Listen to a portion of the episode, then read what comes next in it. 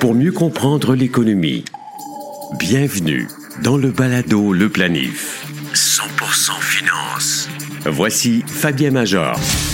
Votre rendez-vous audio sur la planification financière traite des sept grands champs de compétences des planificateurs financiers, à savoir assurance et protection, retraite, planification de la succession, investissement, budget et finances, fiscalité et les aspects légaux.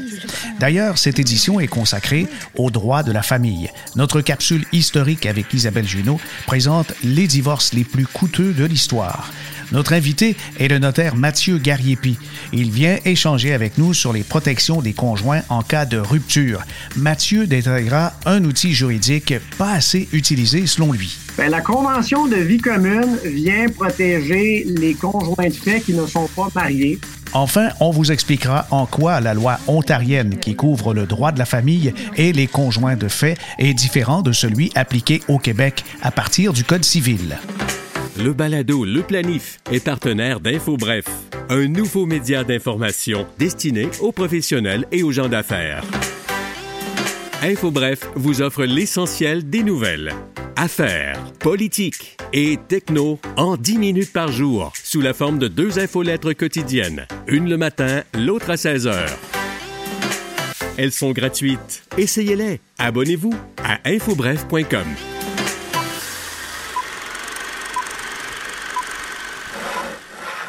Divorcer, ça coûte cher. Encore plus cher lorsqu'on est une célébrité ou le fondateur d'une entreprise prospère. Au fil du temps, plusieurs divorces ont été largement médiatisés en raison de l'ampleur des fortunes à diviser entre les ex-conjoints. On parle ici de centaines, voire de milliards de dollars. Le divorce le plus coûteux de l'histoire revient à Jeff Bezos, fondateur d'Amazon, et sa partenaire de longue date, Mackenzie Scott. Le règlement du divorce s'est établi à 38 milliards de dollars américains. Jeff Bezos est tout de même demeuré parmi les plus riches alors que Mackenzie se hisse dans le top 3 des femmes les plus fortunées. Vient ensuite le divorce d'Alec et Jocelyn Wildenstein. Un divorce évalué à 3,8 milliards en 1999. Une pension alimentaire de 100 millions de dollars par année a aussi dû être versée pendant plus d'une décennie. Plusieurs célébrités bien connues ont également passé dans le tordeur du divorce. La séparation de Mel Gibson lui a coûté 425 millions. Michael Jordan, 168 millions. Tiger Woods, 100 millions. Et Madonna, plus de 75 millions. Toutes les histoires d'amour ne finissent pas ainsi, mais lorsque c'est le cas, il vaut mieux avoir les poches profondes. Par précaution, avant d'unir sa destinée, consultez un bon planificateur financier qui vous présentera toutes les nuances et implications financières et fiscales des unions de couple. Balado. Le planif. Aspect légaux. Nous rejoignons le notaire Mathieu Gariepi pour nous parler de la vie de couple, les enjeux, qu'on soit marié ou pas. Euh, Mathieu, avec la pandémie, euh, il y a des couples qui se sont euh, défaits. Pas beaucoup qui se sont formés en raison, bien sûr, du confinement, mais les gens qui se retrouvent seuls, confinés, ben, se sont peut-être rendus compte qu'il y avait moins d'affinité que par le passé. Euh, des affaires. Et il y en a qui n'étaient pas mariés sans convention de vie de couple. Mais d'abord, rappelons, Mathieu, qu'est-ce que c'est que cette convention de vie commune pour un notaire? Bien, la Convention de vie commune vient protéger les conjoints de fait qui ne sont pas mariés. Euh, la Convention de vie commune peut prévoir n'importe quelle disposition selon les volontés des clients. Euh, c'est pas aussi rigide qu'un contrat de mariage. On pourra en discuter plus tard, mais le contrat de mariage va venir prévoir le, le patrimoine familial, tandis que quand on est conjoint de fait, on peut faire le contrat à toute sauce. C'est-à-dire qu'on pourrait prévoir qu'en cas de rupture, euh, le conjoint le plus fortuné décide de donner un montant d'argent au conjoint moins fortuné ou de prévoir euh, la donation de la moitié de la maison ou du chalet ou peu importe. Donc, on peut prévoir à peu près toutes les clauses possibles et imaginables, tant et aussi longtemps que les clauses ne soient pas contraires aux articles d'ordre public, comme on appelle. Les articles d'ordre public c'est que peu importe ce que j'indique dans un contrat, je ne peux pas y déroger. Donc, par exemple, on a deux conjoints de fait. On vient prévoir que le plus fortuné va donner X montant d'argent à l'ex pendant une période de cinq ans suivant la rupture. On ne pourrait pas prévoir de dire que le conjoint ne peut pas redevenir en couple ou ne peut pas se remarier parce que cette disposition-là, par exemple, serait contraire à l'ordre public. on peut prévoir n'importe quoi entre les époux tant et aussi longtemps. Et ça, c'est vraiment au cas par cas qu'on doit en discuter avec les conjoints de fait. OK. Mais ben, Mathieu, euh, justement, parlons de, justement des articles qu'on peut trouver dans une convention de vie commune. Qu'est-ce qui est courant que, tu observes? Ah, ben en fait, qu'est-ce qui est courant? C'est souvent un montant d'argent qui va être remis parce que c'est la situation la plus simple. Euh, mais vraiment, euh, c'est à toutes les sauces. J'ai vu des, des conjoints de fait qui ont fait une convention et qui ont repris, par exemple, toutes les clauses du contrat de mariage simplement parce qu'eux ne croient pas à l'institution du mariage. Donc, ils viennent reprendre les mêmes clauses que le patrimoine familial pour eux. Euh, mais ça, c'est vraiment à toutes les sauces. Mais de manière générale, c'est un montant d'argent qui est payable par le plus fortuné au moins fort. OK. Alors, on, peut euh, donc euh, déterminer que s'il y a une inégalité dans les revenus et dans les actifs, il y a un partage qui va se faire, mais ça va être quelque chose de de conscience. Ce ne sera pas une surprise. Euh, très souvent, les couples, quand euh, justement euh, il y a un aménagement ensemble, on va dire ben ça va bien, on n'a pas besoin de papier, on s'aime, puis c'est pour la vie, mais on sait que des fois la vie ne dure que quelques années, la vie de couple. Alors mieux vaut prévoir. La convention de commune, est-ce que c'est populaire? En faites-vous beaucoup? Non, j'en fais pas énormément. C'est un document qui est assez euh, méconnu du public en général. J'invite fortement les gens à le faire justement pour se protéger. L'avantage de la convention, c'est qu'un contrat se fait à deux et se défait à deux. Donc, à partir du moment où on le signe, il devra être respecté advenant la rupture. Et ça, ça peut faire en sorte que le conjoint fait moins fortuné va s'assurer de la protection advenant la rupture. Euh, mais si on ne fait pas une telle convention, le Code civil ne reconnaît pas les conjoints de fait. Euh, au sens de la loi, on est considéré comme étant des célibataires. Donc, peu importe qu'on a eu 10 enfants ensemble, que ça fait 35 ans qu'on habite ensemble, ça ne change absolument rien au fait que si on n'a pas fait une telle convention et qu'il y a une rupture, euh, il n'y aura pas de chèque qui sera fait d'une part et d'autre. Euh, donc, c'est très, très, très important de faire une telle convention. À l'heure actuelle, il y a certains notaires et avocats qui parlent de la possibilité de changer éventuellement le droit par rapport à ça pour venir encadrer les conjoints de fait. Mais au moment où on se parle, c'est encore reconnu comme étant deux célibataires au sens de la loi. au même titre que si on vient à mourir, notre conjoint de fait n'héritera pas de nous, à moins qu'on fasse un testament. Donc, c'est très important de faire un testament et idéalement une convention de conjoint de fait pour s'assurer d'être protégé tant en cas de rupture qu'en cas de décès. D'accord. Mais quand il y a des enfants en cause, il y a des, protections minimales que, la loi impose. Exactement. Et ça, c'est un autre article d'ordre public auquel on ne peut pas déroger. Donc, on si on a des enfants, qu'on soit marié ou non, ça ne change absolument rien à la protection que les enfants vont recevoir. Euh, donc là, c'est un calcul qui est prévu par la loi, tout dépendamment des revenus des, euh, conjoints.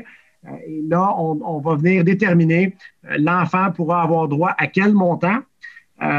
c'est certain qu'il faut comprendre que l'argent sera géré par le parent qui aura la garde majoritaire ou la garde exclusive de l'enfant mais l'argent appartient à l'enfant. Et peu importe ce qu'on peut venir prévoir dans une convention de conjoint de fait, l'enfant sera toujours protégé. OK. Alors, c'est ce que dit euh, justement le Code civil à propos des enfants quand il y a des couples qui sont non mariés. Maintenant, on va revenir euh, aux, gens qui sont mariés avec la loi du partage du patrimoine. Qu'est-ce qu'elle dit comme telle, euh, Mathieu? Bon, ça, c'est important de le comprendre. C'est que pour tous les époux mariés, ils sont sujets au patrimoine familial et ça, pour tous les époux mariés depuis 1989. Euh, pour les époux mariés avant 1989, il y a eu une période en 89-90 où ils avaient l'opportunité de renoncer au patrimoine familial, mais ça, ça a été, selon les clients plus âgés, une période assez difficile pour faire comprendre à l'épouse moins fortunée qu'elle ne soit pas protégée. Mais ça, c'est petite parenthèse. Mais essentiellement, tous les conjoints mariés sont sujets au patrimoine familial.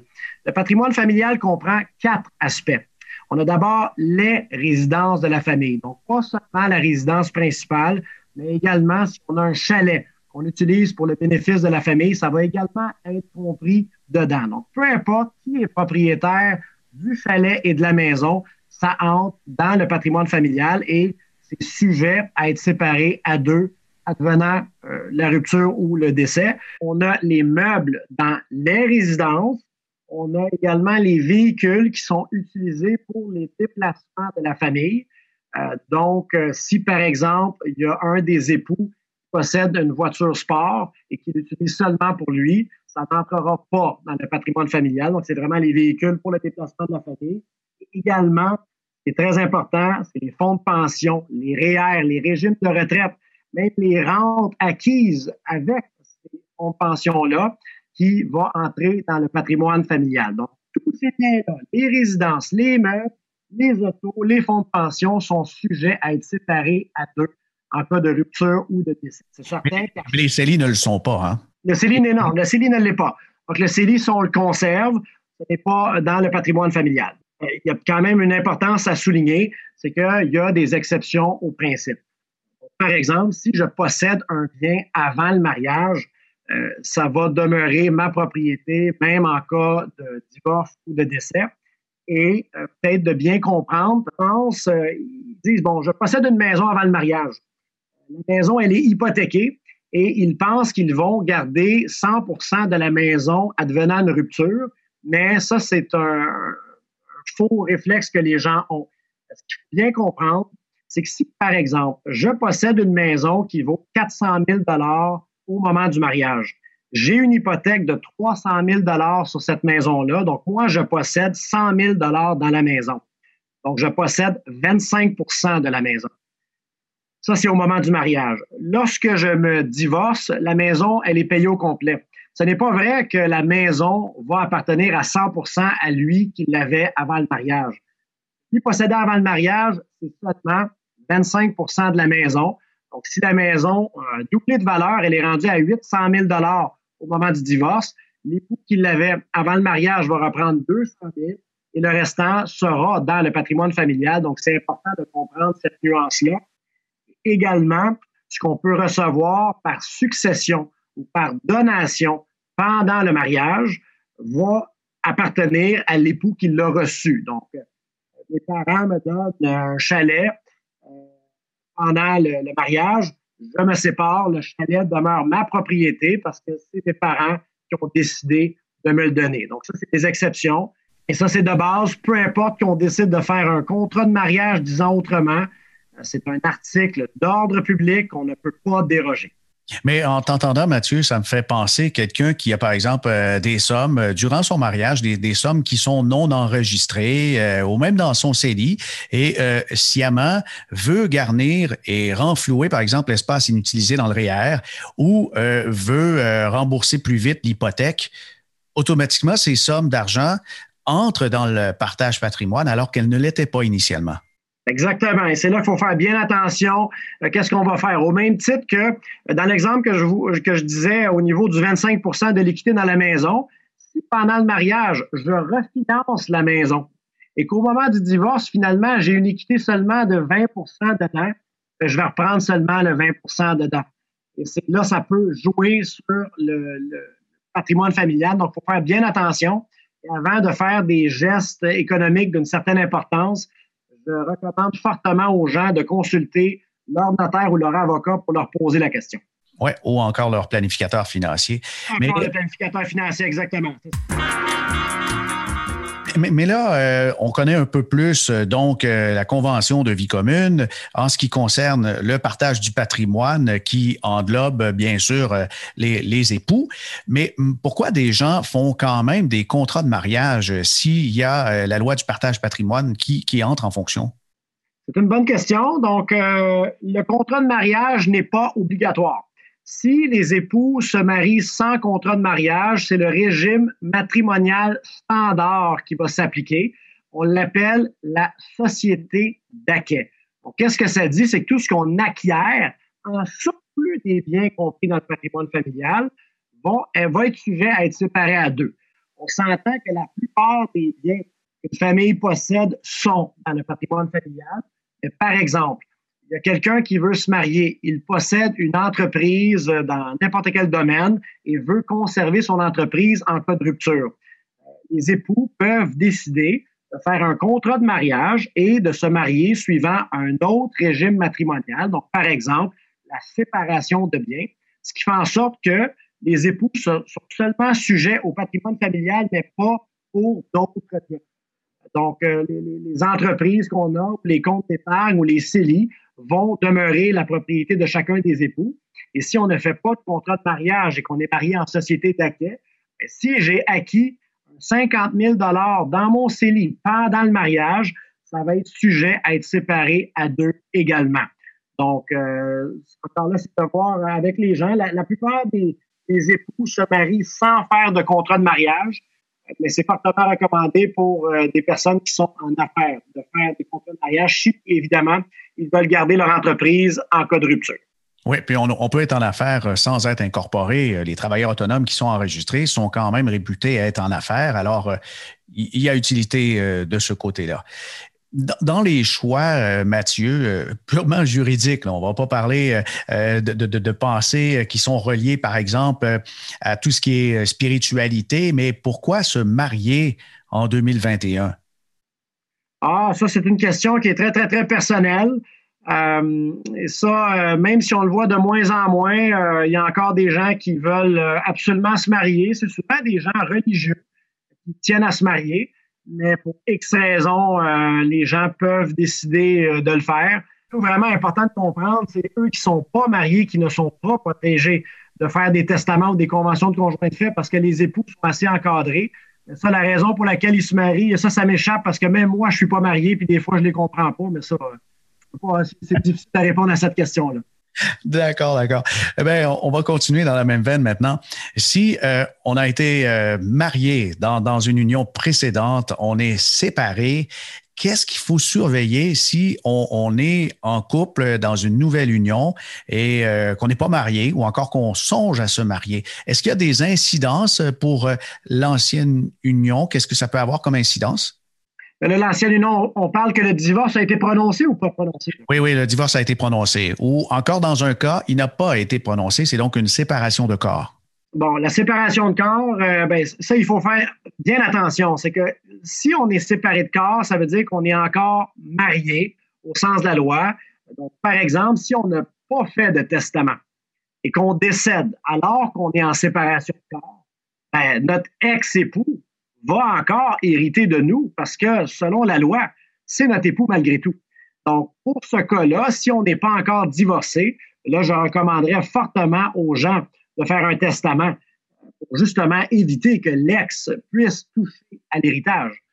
Euh, donc, ça, ça c'est vraiment un conseil que moi, je donnerais euh, aux personnes qui sont là. Puis même en, surplus, le conseil que je leur dirais, c'est divorcez-vous le plus rapidement possible pour éviter qu'il y ait d'autres biens qui doivent être partagés avec l'ex alors qu'elle n'a rien à voir là-dedans. Euh, c'est sûr que le, calcul pour le partage du patrimoine familial peut avoir un effet rétroactif à, la date de cessation de vie commune. Mais malgré tout, si on n'a plus l'intention d'être avec cette personne-là, l'idéal, c'est de se divorcer le plus rapidement possible. OK, parce que quand on y pense, si on n'est pas divorcé, il y a par exemple le régime de pension avec un, bénéficiaire et puis bien sûr, euh, c'est l'époux le bénéficiaire, euh, c'est comme ça. Exactement. Ça, les, régimes fédéraux vont venir prévoir que c'est l'époux marié et non pas le conjoint de fait. Donc, ce serait l'époux marié qui viendrait avoir une partie de, la pension euh, de l'ex et c'est pas du tout son intention. Donc, notamment pour cette fin-là, c'est très, très, très important de se divorcer et de prévoir le nouveau conjoint pour qu'il puisse euh, bénéficier du fonds pension pour lequel on a travaillé toute notre vie. Oui, autre incidence, euh, une personne euh, est, séparée de corps, mais n'est pas divorcée, est en union avec une autre personne. Ils ont acquis une propriété à deux ensemble et il n'y a pas de testament. Dans un cas comme ça, je crois que la, la conjointe ou conjoint actuel pourrait se retrouver avec le, fardeau financier et, s'il y a des compensations qui viennent des assurances et qu'on a simplement écrit succession légale, eh bien là, euh, bienvenue à la, querelle. Hein? C'est ça. Ben, la succession légale, ça va être payable aux, héritiers légaux. Il faut voir qui sont les héritiers légaux. Ça pourrait être l'ex-épouse en partie. Mais si on achète une maison avec une nouvelle conjointe de fait alors qu'on n'est pas encore divorcé, cette maison-là n'entrera pas dans le patrimoine familial parce que c'est pas une résidence pour le bénéfice de la famille parce que la famille ne l'aura jamais habité ou à tout le moins pas l'épouse. OK. Est-ce que les créances peuvent cependant euh, être partagées avec l'ex? Euh, c'est les créances qui ont été utilisées pour le bénéfice de la famille. Donc, euh, il aurait fallu que ce soit de, la, nourriture pour la famille ou peut-être pour le, paiement hypothécaire de la maison qui appartient encore aux deux, par exemple. D'accord. Alors, là, si on a un divorce proprement dit, il y a vraiment le, divorce a été signé et tout, les liens sont terminés, autant avec les fonds de pension, assurance, etc. Exactement. Les liens vont être terminés euh, une fois qu'on aura payé le montant euh, à l'ex-époux.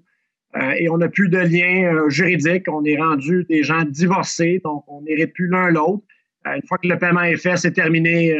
il n'y a plus d'incidence entre les deux. Et puis, si on est en couple sans se marier pour la prochaine union, on revient à la base. Le début de la conversation, c'est aussi de, se préparer des ententes et, d'avoir au minimum une convention de vie commune. Exactement, c'est ça. Parce que quand on se marie, ça peut être assez rigide avec le patrimoine familial. Et c'est ça l'avantage de la convention des communes, c'est qu'on peut prévoir tout ce qu'on veut là-dedans. Donc, on n'est pas obligé de dire que c'est toutes les résidences. on pourrait prévoir, par exemple, seulement la résidence qu'on habite et non pas le chalet. On pourrait prévoir que c'est seulement euh, le REER, mais pas les pensions. Euh, et c'est là que ça peut être plus flexible. Et ça, c'est vraiment de voir la situation de fait entre les conjoints. Euh, et là, ça, c'est très, très, très particulier comme document. Ça dépend toujours des conjoints de fait. C'est quoi leur intention? C'est quoi leur revenu? C'est quoi leur âge? Est-ce qu'ils ont des enfants puis d'autres unions? Le, rôle du notaire là-dedans, quand deux personnes veulent signer la convention, techniquement, qu'est-ce que vous faites? En fait, on doit expliquer les droits et les obligations de la convention. Donc, vraiment faire comprendre aux gens qu'en cas de rupture, voici ce qui peut arriver. Euh, et de, prévoir euh, pratiquement l'impossible. C'est que là, on peut prévoir des montants présentement, mais si quelqu'un euh, augmente son salaire drastiquement, ben, ça se peut que ça vienne créer une iniquité. si on prévoit en pourcentage, ça peut être bien, ça peut ne pas être bien. Et dites-vous que un contrat parfait n'existe pas. Si le contrat parfait existait, il se vendrait chez Walmart à 2,95. C'est toujours une situation particulière qu'on doit discuter avec les gens et j'invite les gens, euh, tant au niveau du testament qu'au niveau de la convention de conjoint de fait, d'y réfléchir environ à chaque cinq ans ou quand notre patrimoine peut euh, changer pour être certain qu'il soit à jour et qu'il reflète l'état actuel pour être sûr que justement, il n'y aura pas d'iniquité. Euh, qui, va être créé entre les deux. Donc, ça, c'est vraiment important de régulièrement le mettre à jour. Les, gens ont souvent des perceptions par rapport aux documents légaux et s'imaginent des choses. Et, euh, là où euh, ça peut être un frein pour justement établir une convention, c'est le coût. Est-ce dispendieux d'établir une convention de vie commune? Hum. pas tellement. C'est souvent un document qui n'est pas énormément complexe. c'est sûr que, bon, il y a les honoraires du notaire qui, ils peuvent paraître élevés parfois, mais quand c'est pour protéger tous les, actifs qu'on a dans une vie, euh, c'est pas euh, pas un coût faramineux. Euh, je vous dirais là pour prévoir une convention de conjoint de fait, ça peut partir à environ 500 dollars et ça peut augmenter tout dépendamment de la complexité du dossier. Quand un des deux qui a une entreprise en Chine ou qu'il y a une situation bien particulière, ça peut augmenter les coûts de manière générale, c'est pas un document qui est tellement volumineux ou tellement compliqué au niveau de la rédaction. Euh, donc là, c'est de voir les honoraires euh, du notaire ou même de l'avocat pour le faire. Le, trouble qu'on peut éviter, euh, j'estime que c'est pas tellement cher. mais le meilleur conseil que je peux dire aux auditeurs, c'est de consulter le notaire, l'avocat, le conseiller financier pour bien se renseigner et d'avoir une belle équipe pour être sûr de faire face à toutes les situations possibles imaginables. Euh, la vie évolue, euh, les, relations évoluent. C'est toujours de bien prévoir ces documents-là et de les mettre à jour pour éviter une catastrophe. Euh, donc, j'invite les gens à consulter leurs professionnels pour en discuter avec eux. Planifiez mieux avec le balado Le Planif. Comme nous venons de l'entendre avec le notaire Mathieu Guerrier, puis les conjoints de fait au Québec n'ont pratiquement pas de protection, autre le fait que lorsqu'ils ont des enfants, bien sûr, mais euh, donc ils sont considérés comme célibataires.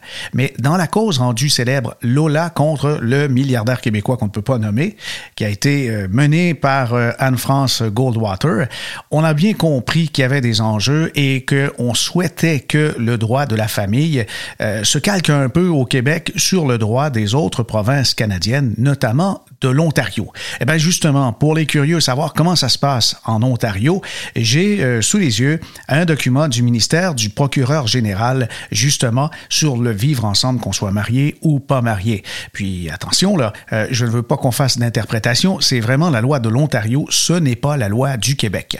Alors, le vivre ensemble, qu'est-ce qu'on dit au ministère du procureur général? C'est que si vous vivez avec quelqu'un sans être marié avec lui, alors vous êtes dans ce qu'on appelle une relation de fait, conjoint de fait, où vous Les conjoints de fait n'ont pas les mêmes droits en Ontario que les conjoints mariés non plus pour ce qui est du partage des biens achetés lorsqu'ils vivaient ensemble.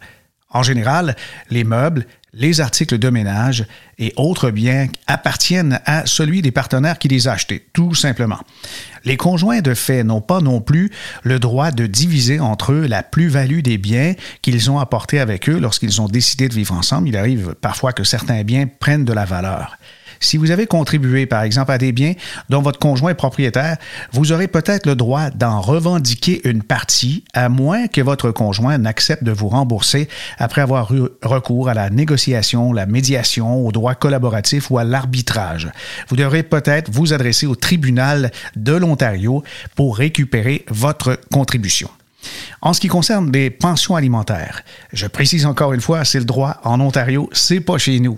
Si votre relation de fait prend fin et que vous n'avez pas assez d'argent pour subvenir à vos besoins, vous pouvez demander une pension alimentaire à votre conjoint. Ça existe là-bas, mais pas au Québec. Vous pouvez demander une pension pour vous-même si vous avez vécu ensemble pendant trois ans ou si vous avez vécu ensemble pendant moins de trois ans et que vous avez eu un enfant ensemble. Vous pouvez vous entendre avec votre conjoint sur un montant de pension alimentaire grâce à la négociation encore là, même chose que plus tôt, médiation, droit collaboratif ou à l'arbitrage. Et si vous ne pouvez pas régler la question, vous pouvez aller en cours et demander à un juge de déterminer si vous devriez recevoir une pension alimentaire. Si vous avez eu ou adopté un enfant ensemble, vous pouvez demander une pension alimentaire pour cet enfant. Les enfants des couples qui vivent dans une relation de fait ont les mêmes droits à une pension alimentaire de leurs parents que les enfants de couples mariés. Et si votre conjoint a traité votre enfant comme le sien pendant que vous viviez ensemble, vous pouvez aussi demander une pension alimentaire pour celui-ci. Vous pouvez vous entendre sur une pension alimentaire pour votre enfant grâce, encore une fois, à la négociation, médiation, etc. Et bien sûr, demander à un juge, si ça ne fonctionne pas, d'ordonner à votre conjoint de verser une pension alimentaire pour cet enfant. Le montant de la pension est fixé au terme des lignes directrices sur les pensions alimentaires pour enfants de l'Ontario. Et dans le cadre de l'ordonnance alimentaire vous concernant ou concernant votre enfant, vous pouvez aussi demander de rester dans le logement que vous partagiez quand vous viviez avec votre partenaire. Ça aussi, c'est inusité comparativement à ce qui existe au Québec. Le juge peut l'ordonner même si vous n'êtes pas propriétaire du logement ou que votre nom ne figure pas sur le bail. C'est pas la même chose que pour les couples mariés. Les couples mariés ont automatiquement un droit égal de rester dans le logement. Et si vous n'obtenez pas de pension alimentaire, vous n'aurez peut-être pas le droit de rester dans le logement si vous n'en êtes pas le propriétaire. Ah oui, ben, je, Voilà qui termine cet épisode. Parmi les bons podcasts de nos archives, je vous invite à écouter ou réécouter le quatrième épisode de la première saison. Il est question, entre autres, des marchés émergents et pourquoi cette catégorie de placement peut représenter un de vos meilleurs choix, si votre tolérance à la volatilité le permet, bien sûr. Visitez baladoleplanif.com pour toutes nos archives ou écoutez-nous sur Apple et Google Podcasts, SoundCloud et Spotify. Ici Fabien Major. À bientôt.